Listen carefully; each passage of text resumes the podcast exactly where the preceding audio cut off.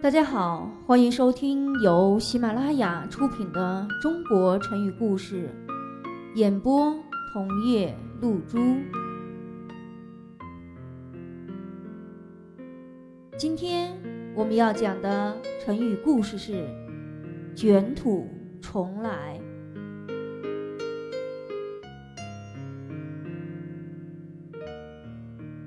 楚汉相争时，汉王刘邦。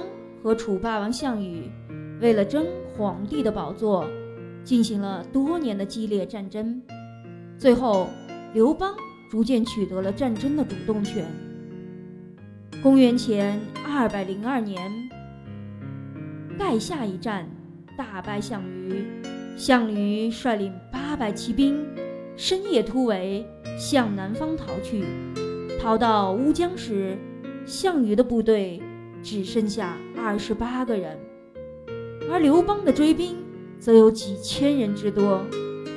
这时，乌江亭长撑着一只船过来，对项羽说：“江东虽小，但是也有一千里土地，几十万的人民，你仍然可以在那里称王。赶快渡江吧。”项羽苦笑着说：“天要让我灭亡。”我渡过江去，还有什么意思？况且，当初和我一起渡江西进的八千多江东子弟，如今没有一个活着。